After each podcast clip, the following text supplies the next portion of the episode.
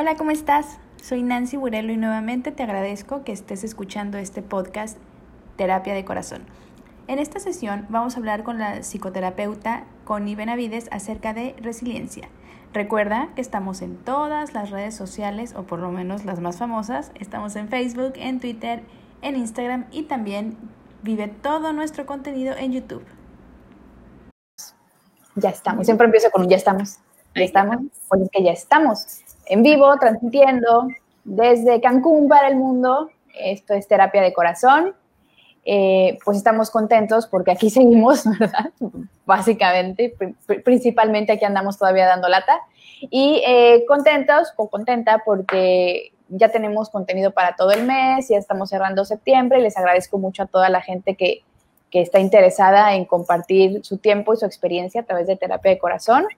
Y bueno, el día de hoy eh, el tema es muy interesante. Bueno, todos los días, todas las terapias de corazón son interesantes porque son temas que vale la pena conocer, analizar, profundizar y también cualquier duda que se tenga al respecto, pues hay que, pues hay que disiparla. Y entonces el día de hoy nos acompaña de nuevo la psicóloga Connie Benavides, que con su experiencia y con su eh, conocimiento al respecto nos va a hablar sobre lo que es la resiliencia. Bienvenida, Connie, ¿cómo estás? Muy bien, Nancy, muchas gracias y pues un gusto como siempre estar por acá. Ah, muchas gracias. No, ahora, ahora, sí que el gusto es mío. Eh, bueno, a lo largo, bueno, estamos platicando antes de, de, comenzar con la transmisión, estamos platicando mucho de todo este tema de la ansiedad y de la incertidumbre, del miedo, de que a todos ya nos dio COVID 20 veces en lo que lleva la, eh, la pandemia, el que pues, lamentablemente pues, gente cercana más allá de que haya tenido COVID, pues lamentablemente pues ha fallecido o, conocidos, etcétera. Y bueno, y, la incertidumbre, repito, de lo que viene, que no sabemos básicamente lo que viene y que si la escuela ahora va a ser en línea hasta enero, eh, qué pasa con los trabajos. Bueno, al final estamos, pero con, mucha información y yo creo que negativa, pero que además no sabemos cómo eh, canalizarla o cómo eh, más que reaccionar, repito, canalizarla, ¿no? Y, no sé, tú me dirás, Connie, pero creo que la resiliencia tiene mucho que ver con el cómo tomamos las cosas y, qué actitud tenemos. Pero tú eres la experta, así que empezaría con esa pregunta, ¿qué es la resiliencia? Muy bien, pues bueno, este, este término, este, básicamente se puso, digamos, de moda, por así decirlo, eh, por un libro que hizo un neuropsicólogo. Y él hablaba, pues, básicamente y en palabras más, palabras menos, es la capacidad que tenemos para adaptarnos, para adaptarnos a situaciones que son adversas o en este caso problemáticas, ¿no? Alguna persona, pues probablemente en, en ese entonces puede ser una situación familiar, una situación este, que se le llame postraumática. Y bueno, en estos momentos, pues por supuesto que aplica, ¿no? O sea, ya, ya habíamos hablado o habíamos visto en información de cápsulas pasadas que todo esto que estamos experimentando puede generar un, trauma profundo en la mayor parte de la gente. Entonces ahora es como, ok, me sucedió esto, no necesariamente que, te haya o no dado el virus, pero es como que mi vida cambió, eh, todo mi esquema, lo que ya conocía, se modificó, la realidad económica, la realidad escolar, ¿no? Como la cápsula pasada. Y ahora, ¿qué hago con lo que hay?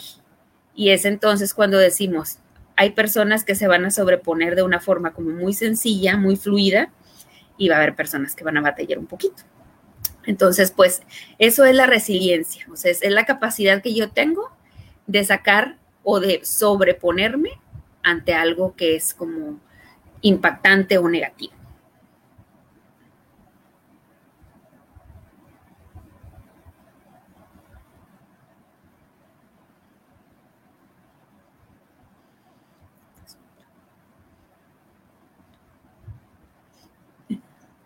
Y yo hablando con el micrófono apagado. Bien. Hasta se me fue la onda de qué estaba diciendo, ¿no es cierto? A ver. A ver, a ver. Ahora se va. Bueno, eh, decía que, eh, por ejemplo, la pandemia viene a, a ser un ejemplo perfecto de cómo nosotros, como personas, como individuos, podemos reaccionar ante una situación que no está en nuestro control. Así Entonces, habemos los que estábamos colgados de la lámpara, pero también conozco gente que está muy tranquila, pero ¿cómo le hacemos? O sea, realmente una persona que es resiliente nace con eso, lo va, lo va desarrollando, ¿Qué, cómo, ¿cómo funciona? No, pues bueno, ahora sí que la psicología ha cambiado en el sentido que antes, pues bueno, en el origen de la psicología decían, decía Freud, que infancia es destino, ¿no? O sea, que realmente dentro de nuestros primeros años de vida estábamos como predestinados a, a repetir lo que se nos enseñó. Ya por ahí hemos visto que hay patrones de conducta aprendidos, y por supuesto que sí, o sea, somos una, somos una, este, digamos, una copia fiel de, aquello que nos, nos educaron y nos enseñaron, pero la nueva psicología nos dice que no, o sea, que en efecto sí podemos devenir de, de lugares muy complejos y de experiencias muy retadoras, pero tenemos la capacidad de aprender la forma en cómo reaccionamos al ambiente. Entonces, la resiliencia la podemos aprender. Ok. ¿Se necesita terapia para aprender a ser resiliente? Pues en general yo diría, o sea, obviamente, ¿no? Todos necesitamos terapia. Debería de estar dentro de los check-ups básicos de, las personas, así como el check-up físico, el del dentista, etcétera. Yo recomendaría que todas las personas hicieran así como una alineación de cómo andamos, mínimo una vez al año. Eso sería mi mundo ideal y perfecto. una alineación con mi balanceo. Así es, pero pues bueno, de acuerdo a la, cuestión cultural, económica y de diversos este, índoles, pues hay personas que no, no se dan en la visita con el psicólogo. Entonces, pues bueno, ¿cómo aprendo a ser resiliente? Sí se puede aprender sin necesidad de ir a terapia. Obviamente es como yo te diría, pues bueno, hay personas que en un libro tienen un gran descubrimiento, ¿no? Dicen, este libro me cambió la vida, este, maravilloso, etcétera, y bueno, solitas tienen esta capacidad como de, aprender los pasos, seguirlos y ya, se van. Pero pues habrá personas que definitivamente requieran un, apoyo y una ayuda de un profesional calificado. ¿Y crees que em, la resiliencia es algo em, que nos permite en cada situación de nuestra vida, vaya, siempre vamos a reaccionar igual, siempre vamos a ser positivos o vamos a tener esa capacidad de adaptación en cada proceso o en cada situación de la vida que se nos vaya presentando, o puede ser que diga, ay, bueno, yo fui súper resiliente, eh, cuando me corrieron del trabajo, no pasó nada, busqué trabajo, este, no me tiré al drama, pero eh, cuando me cortó mi novio o exnovio, me puse fatal, no pude reaccionar. Entonces, una persona resiliente es en todos los aspectos de su vida, o si puede haber ahí como que... Pues yo creo que sí, depende, depende mucho. Es que esta cuestión de, hoy en día se maneja mucho, como decían, el, positivismo tóxico, ¿no? De hecho, sí, claro, sonríe, no pasa nada, todo va a estar bien. Y como que hay cierto, cierta creencia de que todos debemos de estar bien y sonrientes y al 100 siempre. Y no es cierto. Es normal que hay ciertos sucesos, a lo mejor pues la pérdida del trabajo representa, dices tú, ay, está complicado, pero déjame me organizo y estoy segurísima que dentro de máximo tres meses consigo otro trabajo, tengo unos proyectos en puerta, puedo desarrollarlos, no, no pasa gran cosa. O sea, es como que tu, mente funciona muy estructurada. Pero pues resulta que si rompes con tu pareja, pues eso sí te, te, tumba, porque pues realmente para ti dentro de tu estructura de vida, este, pues tu pareja sí forma parte como de lo más importante. Entonces, no necesariamente esta, esta capacidad de sobreponerte en aspectos laborales va a ser tan fácil en aspectos este, de pareja o amorosos, etcétera. Ya. Y tiene entonces, si estoy entendiendo bien también, tiene una relación muy estrecha con la inteligencia emocional, y es un tema que ya vimos. Así es, sí, o sea, en este caso la resiliencia mucho este, lo usan un poquito para, para cuestiones como traumáticas, lo que te comentaba, ¿no? Es como pasa algo adverso, como muy fuerte, que en este caso, pues yo pienso que esto que estamos viviendo, este trauma, este sí, sí amerita que muchas personas lo, pues, lo consideren como algo, como un parteaguas, ¿no? O sea, para muchas personas sí. Entonces, sí, o sea, la resiliencia me va a permitir, ahora sí como dicen, qué padre, este, muchas personas, de que ahora tengo tiempo libre para hacer lo que me gusta. Es una persona, una actitud o un, o un pensamiento resiliente. Ok otras personas dirían, no, o sea, ya esto ya es insostenible, etcétera, etcétera. Entonces, la inteligencia emocional, por supuesto que es como este entrenamiento para que cuando venga una situación tan fuerte como la que estamos pasando, pues gestionemos nuestras emociones, pongamos todo en su lugar, lloremos cuando se tenga que llorar y nos levantemos y vamos a estar como con una, con un, digamos, una, una cajita de herramientas donde yo voy a empezar a agarrar y voy a empezar a arreglar, voy a hacer los ajustes y de pronto, pues bueno, no tengo la vida que tenía, tal vez sufrí pérdidas, esperemos que sean, este, pues no tan significativas, y ya, me repongo. Pero la inteligencia emocional, pues justamente es eso, o sea, cómo a lo largo de mi vida yo puedo gestionar emociones para todas las situaciones y cambios que se me presenten.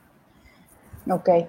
Wow, es que si me pongo a pensar en, en ejemplos y a lo mejor de, cosas que me han sucedido, digo, no, pues aquí sí fui muy resiliente, aquí no tanto, aquí como que pude, ¿no? Pero repito, creo que lo que estamos viviendo hoy eh, todos nos va a, mostrar o a demostrar qué tan capaces somos de adaptarnos, qué tan resilientes somos.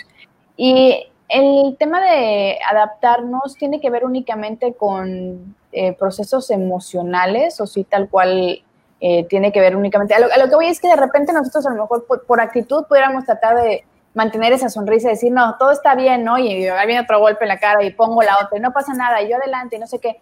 Pero ¿en qué momento eh, puede ser que la resiliencia sea algo negativo o, que estés disfrazando de alguna forma quién eres con tal de, de, mostrar tu mejor cara? No sé si, si me expliqué hacia dónde iba.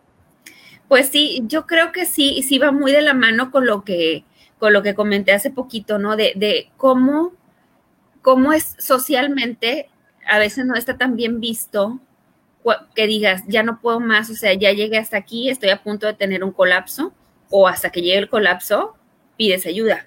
Pues una cosa es que tú finjas que estás bien y otra es que sí estés bien. Pero pues como que hay una carga, ¿no? Habemos ciertas eh, personalidades o ciertos roles familiares que no nos, no nos damos chance de estar mal.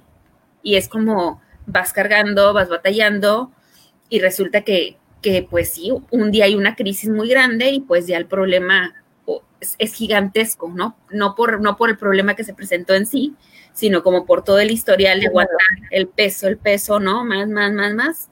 Entonces, la resiliencia, obviamente, una persona que está como acostumbrada yo ese término, o sea, de hecho cuando, cuando lo busqué, es, es latín y es acerca de, se llama como rebotar, ¿no? Es como una flexibilidad. Es como, viene algo, yo lo reboto y ese algo no, no me afecta. No porque no sea malo, sino porque, ok, sí me pegó, me sacó de base, pero ya me paré y estoy de nuevo, ¿no? Esa es esta capacidad de ser flexible y adaptable ante los, lo que venga de, de fuera. Pero una persona que probablemente no es que sea ni flexible ni adaptable, sino que aguanta, pero sí le afecta, pues el día de mañana, muy probablemente a una cosita bien poquita, a un menor este, incidente, pues va a explotar y, va a tener una crisis muy grande. Sí, entonces ahí, ya está súper claro el punto para los que nos están escuchando o viendo. Ahorita les mandamos sus saludos a quienes nos están comentando una persona resiliente no es alguien que aguanta vara. No es pues, O sea, sí aguantas vara, pero también, o sea, te das, te das chance de, o sea, es como, eso sí me dolió, o sea, y está bien, ¿no? Es como, digamos que una situación, a ver, tú dime una situación que te haya afectado últimamente. Este, la incertidumbre de lo que va a pasar con lo laboral. Ok, bueno, ahí yo te diría, eh, o sea, me encantaría darte una respuesta o una fecha o algo que te tranquilice, pero no te lo puedo dar, ¿no? ¿Qué pasa con eso? O sea, yo lo que tengo que hacer, pues en este caso, ¿no? O sea, si me dices, oye, ayúdame, échame la mano para ver qué podemos hacer, pues es como gestionar contigo y decirte, mira, no sé, no sé a ciencia cierta si vas a regresar a, a tu trabajo habitual, pero pues afortunadamente tú tienes la capacidad de que tu trabajo sea virtual, entonces, pues qué padre, porque pues está llenando de proyectos y me da un chorro de gusto que a pesar de sigas trabajando. Entonces ahí obviamente direccionamos ¿no? tu, tu angustia y tu estrés hacia cosas que sí estás logrando. Ok, entonces, a ver, también, ah, no lo había pensado así, porque muchas veces nosotros, nosotros solitos, como que tendemos más a ver lo negativo que lo positivo. Así es. Y digo, la pandemia no ayuda mucho a lo positivo, ¿verdad? Pero si de por sí tendemos a pensar que todo lo malo nos va a suceder, imagínense ahora con, con lo que estamos viviendo. Entonces, quizá no siempre una persona eh, resiliente va a tener el campo de visión muy amplio, va a decir, wow, todo, todo, puede estar bien, todo va a estar bien, hay que tener mente positiva, etcétera.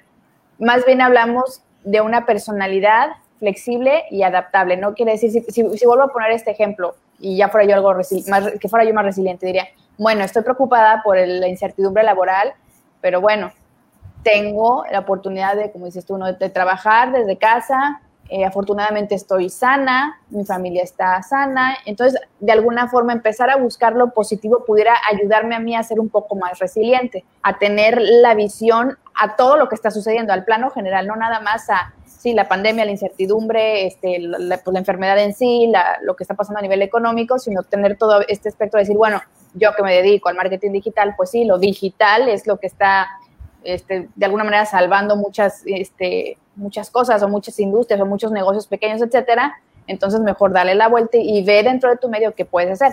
Ojo, no quiero decir que a todos les, pase igual, etcétera. Sino que a, que a lo mejor ahorita tenemos todos una venda en los ojos porque estamos con las emociones, ya lo hemos dicho en otras sesiones, con las emociones a flor de piel, con la incertidumbre el día a día, con noticias que pasan todos los días, bueno, lo que pasó en Beirut te saca también de, este, pues te saca de onda o te mueve de tu base, como dijiste hace ratito, aunque no estemos ahí, pues son emociones, ¿no? Son, son este, este eh, movimiento de energía y de vibra, ¿no? Que, estamos teniendo hoy. Entonces creo que un punto bueno que estamos tocando, ah, digo, además de la resiliencia en, en, en, sí, es que no es que cada uno de nosotros tenga que ir por la vida cantando buenos días, alegría, ya, eso no es ser resiliente, pues hay que buscarle, y tampoco es un tema de buscar las cosas positivas en sí, sino que es, a ver, está pasando esto, yo cómo, este, cómo reacciono, cómo me voy, este, como que moldeando a lo que está sucediendo, pensando en estar bien.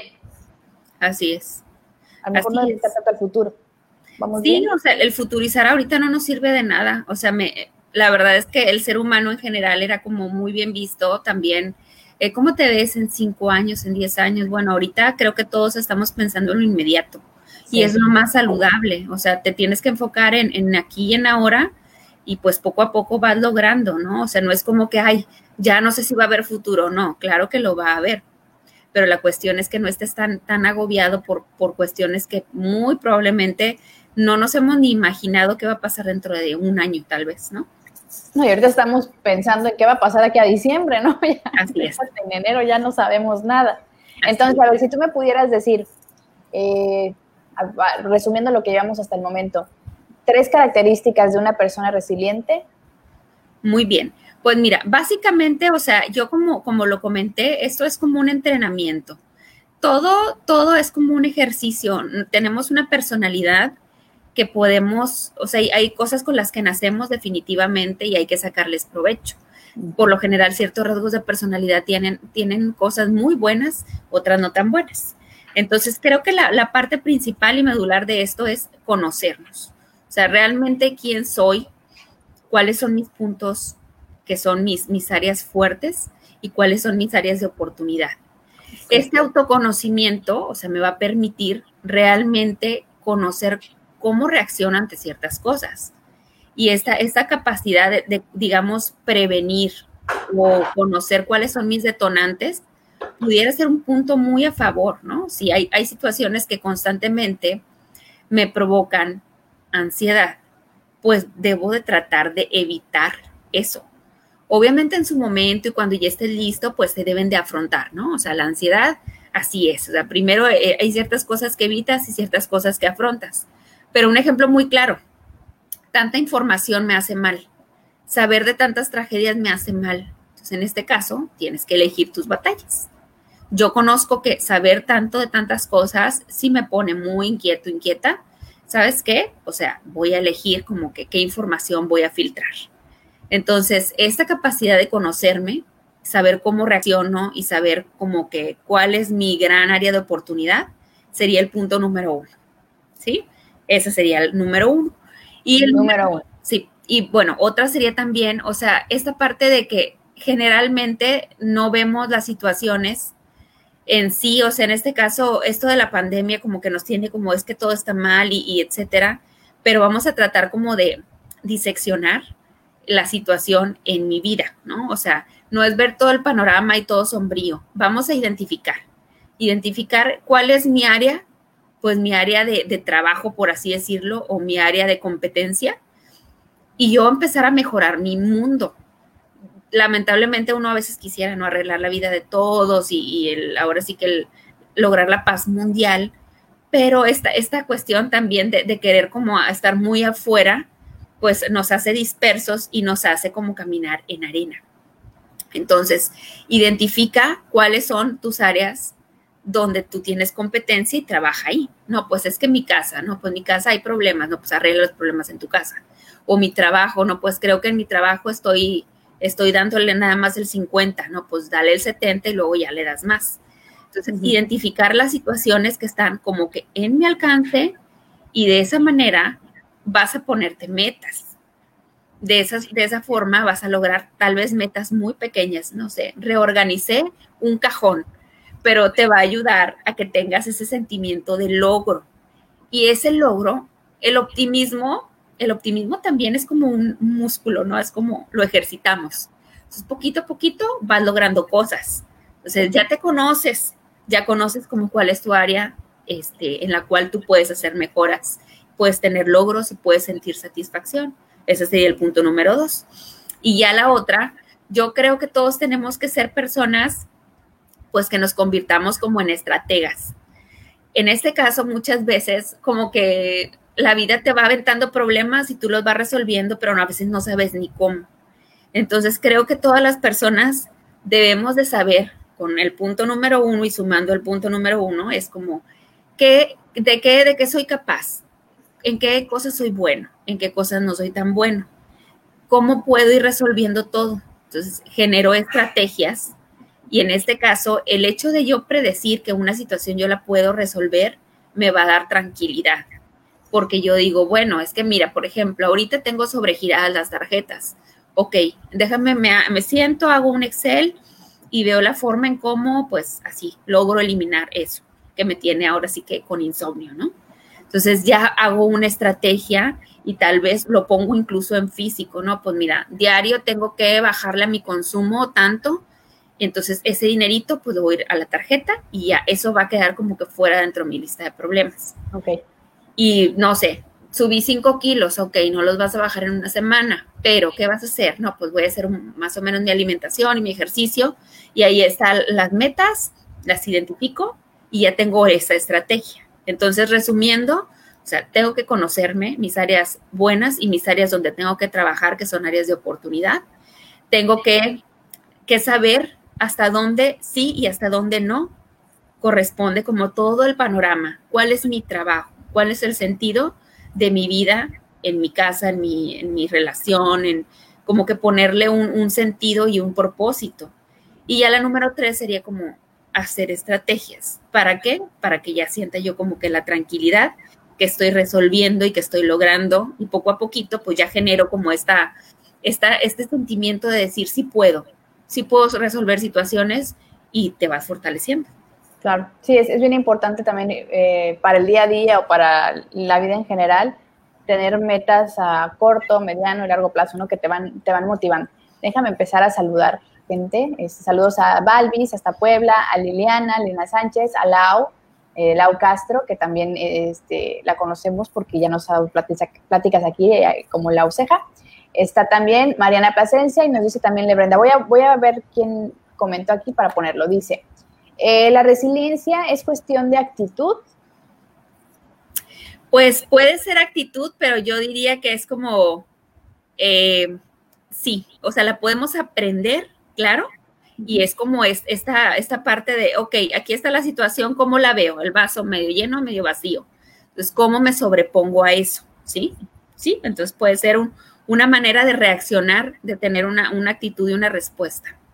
Sí, y lo, voy a poner un ejemplo sencillo de lo que en mi caso he estado viviendo con la pandemia y sí me he dado cuenta que ya me detengo antes de, no explotar, pero de reaccionar, ¿no? Es como, a ver, ¿es esto, esto? Pues no, no, no, no, no, es mi culpa, no es mi culpa, lo puedo controlar, ¿no? creo que ya hago ese, me doy cuenta de que hago más veces ese ejercicio de las que antes lo hacía. Entonces ya me encuentro conmigo misma pensando, a ver, espérate. Ay, alguien se cayó allá arriba. No es para tanto. A ver, ¿es tu asunto? No, diría la doctora Mariana Plasencia, ¿es tu perro? No, tú no lo bañas. Tú no tienes que bañarlo. No es mi perro, no lo baño. Entonces creo que ese es un gran aprendizaje. No es mi perro, no lo baño. De la doctora Mariana Plasencia para el mundo. Y, me costaba mucho eh, hacer eso. Un ejemplo, hoy salí, ¿no? Me tocó manejar. Sí. Y usualmente, la verdad, yo soy bien histérica al volante, entonces ya ando viendo con quién, igual no pelearme, pero a quién voy maldiciendo así de, ay, este ya hizo eso, ay, aquel porque se pasó, sí, ya no tiene preferencia. Voy, voy peleando con todo el mundo, cada carro que me topo me voy peleando porque según yo algo hicieron mal, ¿no? Hoy no, y me pasó dos, tres veces que sí dije, dos segundos más, dos segundos menos. Entonces, esas actitudes creo que de alguna forma en mí es un reflejo de que estoy aprendiendo a ser un poco más resiliente. Y a lo mejor no es que yo haya salido de la casa hoy, a ver, Nancy, no te vas a pelear con nadie. No es tanto mi actitud en ese sentido, sino fue más bien un aprendizaje que he venido trabajando estos meses, que dije, a ver, hay cosas que pues, simplemente no tienen que ver conmigo y ya, pues, relájate. Y, mi pensamiento al manejar fue, ¿qué más? voy a llegar 10 segundos después, no pasa nada. ¿Qué digo? Sí hubo dos que sí dije, ay, hijos de su. Pero bueno, la mayoría me traté de, calmar un poquito. Y dice también por aquí eh, Lau Castro, cuando aprendemos a salir de una situación difícil, salimos fortalecidos y nos, cuando salimos de una situación que nos pone al límite, salimos más fortalecidos, renacemos. También dice Liliana, es que ir, ir poco a poco. Entonces me imagino que también se refiere al hecho de que como lo que acabo de comentar hace un momento, que ha sido un trabajo de poquito a poquito, que me ha llevado a estar más consciente de mis emociones, pero también de que hay cosas que no vale la pena estar este, peleándose. Dice la doctora Mariana Plasencia, que también nos está viendo, eh, que la resiliencia es un músculo que se ejercita a diario, aunque existen rasgos en nosotros que lo hacen más sustentable, muy, muy similar a lo que estabas comentando y que manda saludos a todos. Y por último dice, también le Brenda, dice, un día a la vez. Qué bueno que los que estamos aquí platicando, los que estamos conectados, tenemos ese, esa comprensión de que muchas veces necesitamos dar un pasito atrás, por más que te dicen, es que para atrás ni para tomar impulso. No, a veces sí es sano decir, a ver, ¿qué es lo que, como dijiste hace rato, ¿no? ¿Qué es lo que me hace tanto ruido o, por qué estoy sintiendo esto? ¿Por qué, como dicen coloquialmente, por qué me checa esto? ¿Por qué esta situación me desagrada? Y créeme que de, verdad, digo, si algo bueno me ha dejado la pandemia, es precisamente eso, que creo que me ha tranquilizado mucho en aspectos que antes no eran tranquilos para mí, o sea, que era de, ay, voy a explotar, me voy a pelear y voy a maldecir, o, oh, ya no me salió esto, y creo que a lo mejor ahí voy desarrollando mi resiliencia. Claro, o sea, al final todo, todo se puede aprender. Sabemos que somos seres de, de costumbre, ¿no? Y, la costumbre al final pues se convierte como en, conductas y ya se hacen patrones. Entonces, pues sí, o sea, es, esta, esta bonita aceptación de decir, sí tengo rasgos, nací con ciertos rasgos, aprendí unos cuantos en mi casa, pero esta responsabilidad de si permanecen o no en mi vida diaria, pues es, es una decisión en cada momento, o sea, en cada conversación tú decides si quieres ser la persona que habla de puros problemas, si quieres decir la persona que se queja todo el tiempo, eh, o sea, como que qué tipo de persona quieres ser, la que propone, la que víctima o etcétera, ¿no? Ay, qué fuerte. Es que ahorita que dices eso, la verdad es que me acuerdo hace unos meses, creo que inclusive antes de la pandemia, algún ex compañero de trabajo puso en, Facebook este, estas dinámicas de pon un puntito y te digo qué color eres, o te digo a quién me recuerdas, o no sé qué. Entonces, este, era algo así como pon un puntito y te digo qué pensaba de ti en el trabajo, ¿no? Ok. Y ya se lo puse por curiosidad, dije, a ver, ¿qué? Y me dijo, no, si te me haces alguien muy chida, pero como que te quejabas mucho de todo yo. Pero no me quedé, no, pero me quedé pensando, no manches, o sea, no, no, qué, qué feo. Y, no solamente de él, seguramente era un patrón que yo venía arrastrando que pues ya no me daba cuenta de que lo hacía y que me quejaba de, situaciones laborales, etcétera. Me quedé así de, ay, qué feo, qué, como dijiste tú ahorita, tú quieres ser realmente este, una persona tal o tal. Ahí fue donde dije, yo no quiero ser esa mujer que no sale de casa y no sé qué la canción. no, sí, me quedé así de, qué feo ser la quejumbrosa, la que siempre se queja de todo, ¿no? Sí me, sí, sí me pegó, dije, ay. Bueno, sirvió, sirvió el test, ¿no?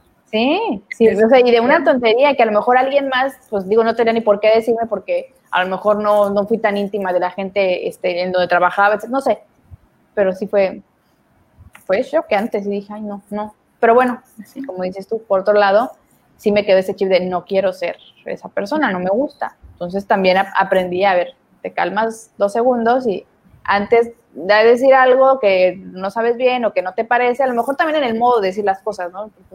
Quejarte por quejarte o quejarte ya enojado o haciendo un coraje de cosas que, repito, ni están en tu control. Así es. Sí, pero bueno, ya, ya lo hacemos también, es como una dinámica que a veces tenemos, ¿no? Ciertas personas y se va quedando como costumbre el, el hecho de quejarnos por quejarnos sin proponer entonces es como se va haciendo esto, ¿no? Y ya pues de pronto encuentras una persona que es igual que tú y le gusta la dinámica y habrá gente que no le guste. Por eso es bueno espejearnos, ¿no? Lo que decías, pues en un mundo perfecto yo le diría a todo el mundo que fuera al psicólogo, ¿no? Para que hiciera los ajustes necesarios. Pero si no, pues de repente hay, hay gente que te, que te ayuda y te dice tus verdades. Sí. Está bien.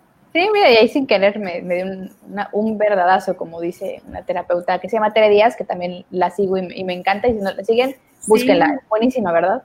Sí, sí, sí. Y dice por aquí Liliana, ahí voy a ponerla, aquí sí se puede. Dice también que hay que querer este, tener resiliencia, ¿no? No nada más. Sí, porque es, un cambio de chip al final de cuentas. Porque sí, yo, yo también he conocido gente que digo, ay, ya, no puede ser tan positiva, ya o sea, espérate, ¿no? Sé realista, ¿no? Las cosas no están tan color de rosa. Pero realmente hay gente que de verdad que ve la vida de otra forma y no es que esté pensando, ah, soy resiliente, sino que es simplemente su forma de ver. ¿Qué tanto influye el, contexto este, familiar? Decías al principio que, eh, por supuesto que eh, en, la, en, la, infancia nos vamos este, formando y que pues todo lo que vemos alrededor nos hace de una persona pero que por otro lado también el querer ser una persona resiliente o más eh, optimista, pero realista, que enfrente mejor las cosas, se puede ir desarrollando. ¿Tú has tenido eh, pacientes que hayan tenido a lo mejor un contexto familiar pésimo, pero que aún así han sido resilientes? O sea, vaya, lo que, lo que quiero ver es si es, una, es un 100% de el 100% de las personas que sufrieron, sufrieron perdón, de algún maltrato en la infancia son negativos, pesimistas, no quieren nada con la vida, etcétera. ¿Pasa eso así tal cual? Pues mira, desafortunadamente, o sea, la mayor parte de la gente que no recibe apoyo se queda, ¿no? Se queda en, en, el pasado, rumiando. Es una característica, ¿no? Rumiamos el pasado como eh, la voz interna que te dice, ¿no? Es como que te acuerdas y entonces cuando estábamos y etcétera. Entonces la mayor parte de la gente sí se queda ahí. Es una decisión, obviamente, no cuando dices ya no puedo, quiero cambiar, voy a ir a terapia o voy a ir a un grupo de ayuda o voy a pedir, no sé, algún tipo de asesoría. y desafortunadamente la respuesta a a tu pregunta es, pues son pocas las personas que pueden superar sin ayuda un contexto familiar adverso o superar un trauma muy fuerte, o sea, si estamos hablando de, la resiliencia, el trauma, o sea, pues podemos hablar un trauma de violencia, violencia familiar, violencia psicológica, eh, verbal, sexual, violencia, ¿no? Vamos a ponerlo así, que es algo desafortunadamente muy común en nuestra cultura, ¿no? O sea, venir de, de estos, de estos, este, educación, donde hay golpes, donde hay maltrato. Entonces, pues la voz interna de esas personas por lo general se queda en, sí, mi mamá tenía razón, yo soy esto, yo no soy esto. Y bueno, hay personas que sí lo logran, por supuesto que las hay, pero es muy complicado el, lograr como un proceso terapéutico de forma independiente. Ya. O sea, ¿qué más quisiéramos, no? Que todas las personas le entregaras un libro y con ese libro su vida cambiara, ¿no? De una forma radical. Sería maravilloso poder alcanzar a tanta gente. Pero todas las personas desde chiquitos, pues introyectamos, o sea, entra en nuestra cabeza un mensaje y aunque nuestro hermano o hermana lo hayan educado de la misma forma, cada chiquitín interpreta las cosas diferente. Y cada uno de ellos va a ir con esta carga en la vida, con el rol que él mismo se impuso que los papás le impusieron y pues de esa manera vas a ir como enfrentando los, las cosas que, te vayan este, llegando, ¿no? Tal vez te gusta el rol, te instalas y dices, pues así son las cosas, así está bien, porque hay ganancias, ¿no? También, este, entonces, pues a lo mejor ahí te quedas, ¿no? El, eh, la hija que todo resuelve, la hija que es como que, que todos la quieren ayudar, eh, eh, la que pelea por todo o el que pelea por todo, entonces van, van generando dinámicas. Entonces, básicamente, de un entorno familiar, pues sí, mucha gente sale adelante después de algo complicado, pero no es fácil. Y por eso, pues, es importante que la gente reconozca cuando ya no puede más. Ya. Oh, es que sí, eh, es diferente, y ya me quedó más claro con lo que platicaste, es diferente decir, este es mi entorno, es lo que me tocó vivir y resignarme no es lo mismo decir, este es mi entorno, es lo que me tocó vivir, pero no tiene por qué ser un patrón en mi vida, es diferente. Ahí sería un, dejo de resiliencia y el otro sería conformismo, ¿no? Es, es, diferente.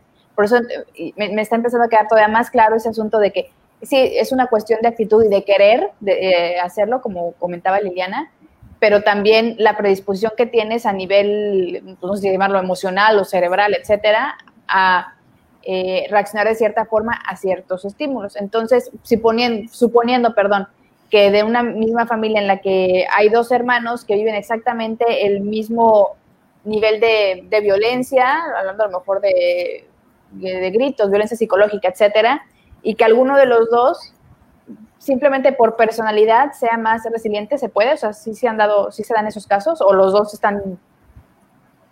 No, pues ese es así, así como objeto de estudio de, cuando hay hermanos que son personalidades totalmente opuestas, ¿no? O sea, el hermano que dice, así son las cosas y así, así nos vamos a quedar y se conforma y se queda en el círculo familiar, aunque sea muy tóxico, ¿no? Es el hermano que no se separa y que va y viene, pero siempre está ahí, ¿no? Y con los chismes y con las críticas y demás.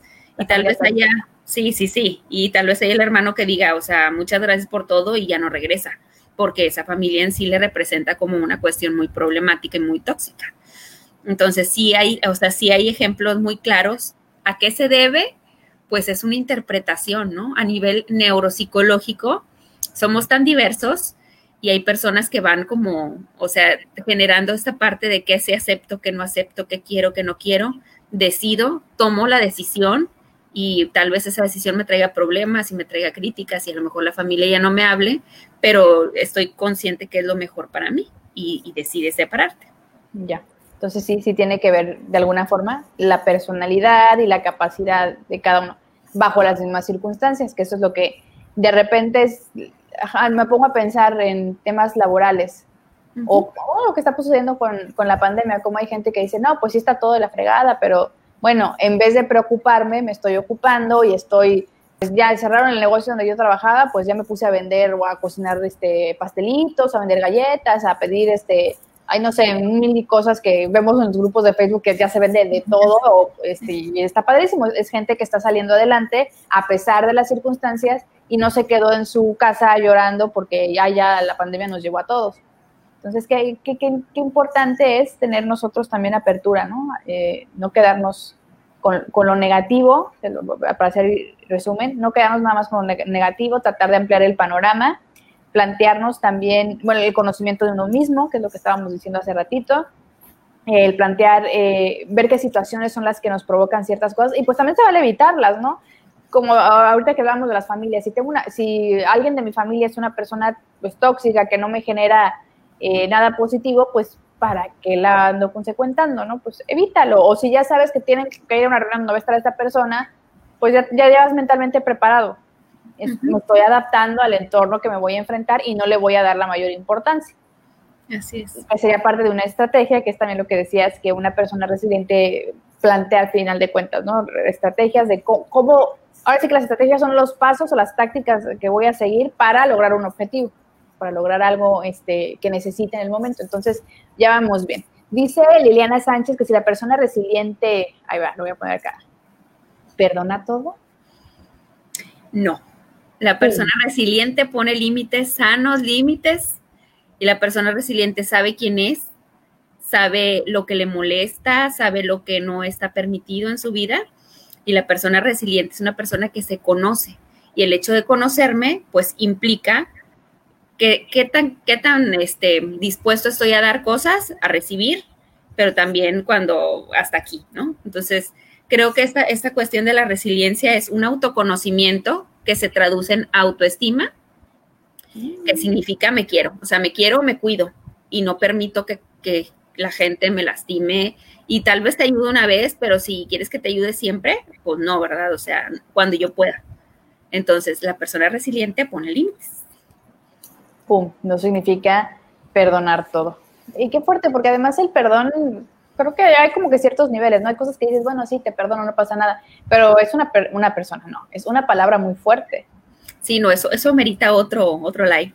Pero pues al final, o sea, el perdón es algo que debo de manejar conmigo, ¿no? O sea, tal vez haya situaciones que no puedo lidiar y, y en general no puedo enfrentar con esa persona, pero yo tengo que aprender en mí misma o, en mí, o conmigo mismo como que a, cerrar el capítulo.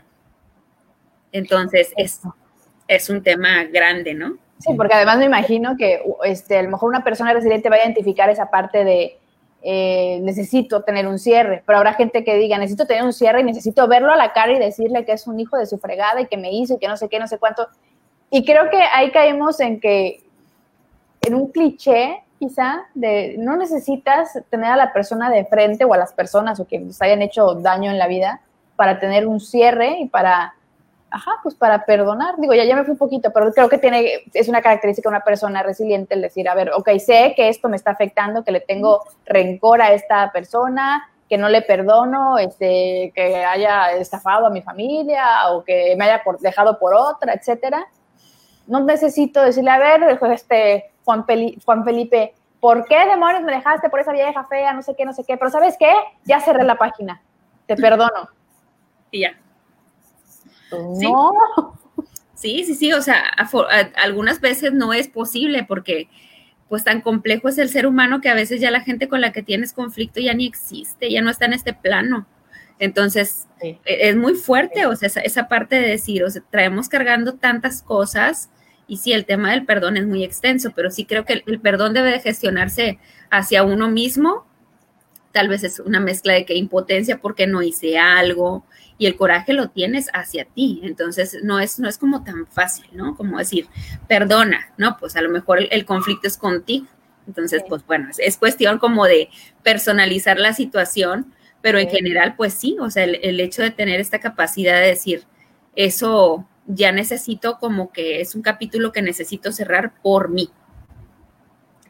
Y, es, y creo que va de la, de la mano con lo que platicábamos, que una persona resiliente sería esa persona que identifica ese episodio, esa situación que le molesta, que no le gusta, que le hace sentir mal o que le, inclusive le hace daño y dice, a ver, ¿qué puedo hacer para que esto ya sea parte del pasado y, y ya no me afecte? O por lo menos hacer un trabajo hoy que me permita estar más tranquila con ese aspecto de, de mi vida o con esa situación, etcétera.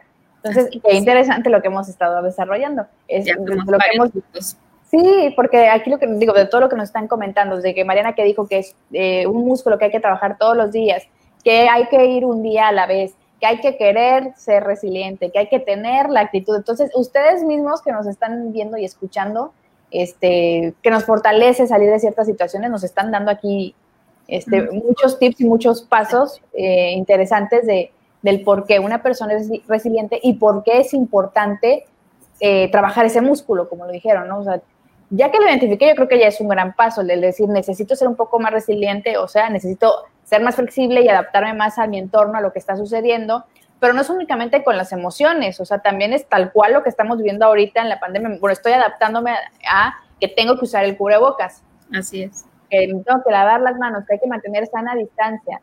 Es una forma también de ser resiliente, adaptarse y, eh, a lo que está sucediendo, que no lo podemos controlar y que la gente que no está usando cubrebocas en la calle, por favor, use cubrebocas, maldita sea. Ay, cómo me enoja. Es que si hay gente hoy en la calle que no, yo, que nos reporta. Eso, eso lo pensé. Les voy a dejar a la policía, les voy a reportar. Porque acuérdense que aquí en Quintana Roo ya es este. Está, penado. Penado no usar cubrebocas, ¿eh? Así que. Les voy a llamar a la patrulla.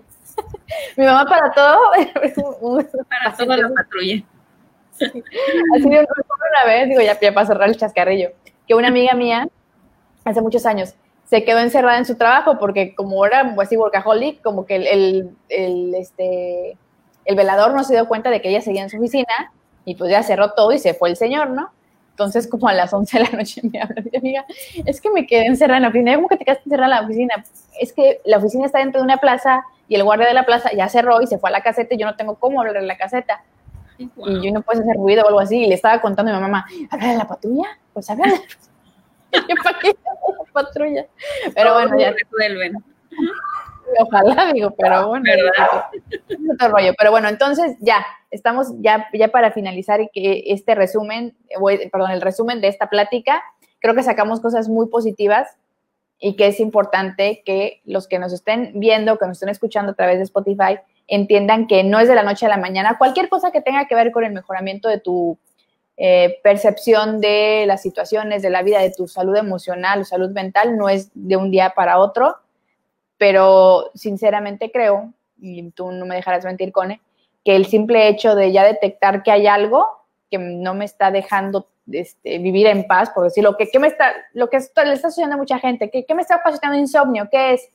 Pues hay que detectarlo, haz un trabajo de introspección y, ver qué es lo que te está molestando. Ah, no, que estoy todo el día de malas en la casa y le grito a mi hijo al, al menor, este, a la menor provocación. ¿Por qué? ¿Qué está sucediendo? Entonces, creo que estos espacios de comunicación y sobre todo de temas de salud emocional, a lo mejor también van a ayudar a gente a que comprenda que hay que bajarle un poquito. Y en realidad, lo, dije en la sesión pasada eh, que hablamos sobre el COVID en tiempos, no, educación en otra vez lo dije mal, educación en tiempos de COVID, que finalmente esta situación nos vino a decir a todos, hey, se calman y le bajan tres rayitas, no tienen control de absolutamente nada. Y pues ya, pues sí, relájense y creo que muchos de nosotros, gracias digo así, gracias a la pandemia, hicimos un ejercicio hacia adentro y le seguimos con ese ejercicio y nos ha dejado cosas positivas. Entonces, se los recomiendo mucho, no por la pandemia, en general. Lo que dijo Connie al, principio, ojalá la gente tuviera la conciencia de por lo menos una vez al año, bueno, cada dos años, hacerse un chequeo a nivel emocional de ir a terapia con un psicólogo y además yo digo que es bien rico ir a terapia porque de ahí te desahogas, sin que nadie te esté juzgando, puedes decir lo que quieras. Eh, sí, es un, es un asunto, no es fácil porque es contarle a alguien que no conoces, digo, vas conociendo sobre la marcha, pero te desnudas completamente hacia esa persona, tus sentimientos, tus emociones, quién te cae gordo, quién te hizo, qué, qué trauma traes ahí arrastrando, etcétera. Entonces, por favor, gente, vayan a terapia, les va a gustar, los juro, se los juro. Y hablando de eso, Connie, pues tú das terapia por el momento de manera virtual, que se me hace lo más sano del mundo, por Dios. Vamos a tratar de, esperarnos uno o dos mesecitos más, este, vámonos con calma. Una terapia virtual es prácticamente como lo estamos haciendo este, Connie y yo, digo nada más en privado, ¿no? Y, está bastante bien, o sea, realmente se puede desarrollar. ¿Dónde te encuentras y, qué tipo de terapias das? Cuéntanos todo sobre, sobre lo que haces. Bueno, la página de Facebook se llama Terapia Psicológica Connie Benavides, creo que por ahí me tagueaste. Sí. Y bueno, es, ahora sí que es en plataforma, tal cual como estamos tú y yo en privado, todo es totalmente confidencial. Y el tipo de terapia, pues es un enfoque cognitivo-conductual, que es una terapia este, breve, por así decirlo, que está muy enfocada en buscar soluciones. Obviamente, pues sí nos vamos un poco al pasado, pero nos centramos mucho en el presente, en resolver el presente y en cómo diseñar la vida que tú deseas este, por medio de las cogniciones. O sea, cogniciones es cómo me percibo yo, cómo me percibe la gente y cómo hacer como una sintonía entre esas cosas. Eso es lo cognitivo y lo conductual es qué conductas tengo, qué me sirve, qué no me sirve y qué cambio. Y ya. Oye, pero me leíste yo creo que la cara porque te iba a preguntar precisamente qué es lo cognitivo y todo, pero bueno, ya, ya, ya lo resolviste. Entonces, a toda la gente que pues necesite eh, un acompañamiento, una pequeña ayuda en lo, en lo emocional, en lo mental, o aunque le está pasando mal, acérquense a Connie, acérquense a terapia de corazón, seguramente eh, juntos van a poder mejorar la calidad de vida. Así es, con muchísimo gusto y pues bueno, esperemos que, el concepto de hoy pues nos haya servido, pues es como conocimiento general de qué es la resiliencia, pocas palabras es la adaptación y es la flexibilidad y, es, y esperemos que todos salgamos con, una, con un buen aprendizaje de esto. Los problemas van a seguir, los problemas siempre van a existir, pero es como que qué me llevo de ellos, qué, aprendí. Sí, Y repetimos, no se trata de que, de que, no les estamos vendiendo la idea de que la vida es color de rosa y que anden por la vida fingiendo que están bien cuando no. Una persona resiliente no es alguien que aguanta lo negativo y se lo queda, no. Es alguien que sabe cómo eh, adaptarse a eso que está sucediendo y busca soluciones para sobreponerse a todo eso. Lo dije bien, ¿verdad? Así es, correctísimo. Pues muchas gracias, Connie. Y la gente que también eh, se haya quedado con la duda de dónde contactarla, etcétera, saben que a través de Terapia de Corazón, cada uno de los especialistas que nos acompañan tienen un espacio y nosotros con mucho gusto les damos sus datos, sus redes sociales, por ahí también hasta teléfono, lo que necesiten para eh, pues estar en contacto con ellos. Y pues ya, ya me voy, pero sí voy a hacer anuncios. Eh, para la gente, voy, voy, voy, a ingresar aquí un, un, comercial de otro proyecto. Bueno, como la, muchos saben, creo que lo he comentado, yo soy eh, especialista en mercadotecnia digital, ya tengo algunos añitos trabajando en este rubro y tengo una consultoría en esos temas. Entonces, el viernes vamos a platicar con tres especialistas en estos temas de redes sociales, eh, comunicación digital, etcétera, sobre la pandemia, las fake news y obviamente las redes sociales. Eh, a las 8 de la noche ya les compartí aquí en Terapia de Corazón en donde pueden estar, es el Facebook de NB Consulting. Y si no, pues pregúntenme, ¿no? va a estar bueno, va, a estar más relajadito. Hasta les dije, a lo mejor ir con una copita de vino o algo así. Entonces, si les interesan estos temas, bienvenidos. Y ya está en Terapia de Corazón en Instagram, ya subimos todos los temas que vamos a tener. Eh, este sábado no hay transmisión porque tuvimos lunes y miércoles, pero ya la próxima semana, el miércoles 12, el doctor Edilberto Peña nos va a acompañar para hablar del síndrome de la cabaña, que es este síndrome que nos, digo, no es que nos esté afectando ahorita en la pandemia, sino se, se ha dado a lo largo de la historia de la humanidad pero bueno, el síndrome de la cabaña es este miedo que ya nos va a dar o nos puede estar dando el, salir a la calle y el retomar nuestras actividades. Va a estar muy interesante. Y bueno, el sábado 15 regresa la doctora Mariana Plasencia para hablar de eh, adicción a la comida. Entonces está muy interesante. Y bueno, ya tenemos todo el mes. Tengo una dinámica nueva para el, lunes 24 de agosto. El tema se llama ¿Cómo me ha tratado la pandemia? Y sí va a estar una especialista que es la doctora Mariana Plasencia, pero vamos a traer a dos personas, digamos que del público, a interactuar con nosotros ya que nos platiquen cómo les ha tratado la pandemia. Y a lo mejor ahí sí podemos meter que la copita de vino o algo así, ¿no? De transmisión, porque ya, ya no vamos a estar trabajando tan, este, tan formalmente, vamos a estar chacoteando. Pero bueno, este mes va a estar otra vez Laura Ceja, Eva Latapí, eh, Francisco Ansures, que es nuestro nutriólogo, Mariana Plasencia, ya lo dije, y pues bueno, Connie obviamente va a regresar con nosotros más adelante. A lo mejor podemos hablar del perdón en otra ocasión, ¿cómo ves? Claro que sí, lo dejamos pendiente. Pero, claro. Para los que estén interesados, pues ya saben que Connie va a regresar para que hablemos del de perdón, del perdón. Ya lo iremos este, agendando. Y bueno, muchas gracias. Y también mándanos un mensajito si tienen algún tema en particular que quisieran explorar. Aquí estamos. Estamos abiertas a platicar lo que ah. necesiten. Nos encanta el, el wiri wiri, diría mi mamá. Fluye, fluye. Pues fluye. muchas gracias, Nancy, como siempre, un placer. Muchas gracias a toda la gente que se conectó. Les voy diciendo Liliana, Lebrenda, Mariana, eh, Balvis, Laura. Muchas, muchas gracias porque la verdad eh, nos echan muchas porras y el simple hecho de que se conecten y estén viendo lo que sucede en terapia de corazón es padrísimo. Cuídense mucho, que tengan bonita noche y pues usen cubrebocas en la calle. Por favor, gracias a todos. Bye. Bye.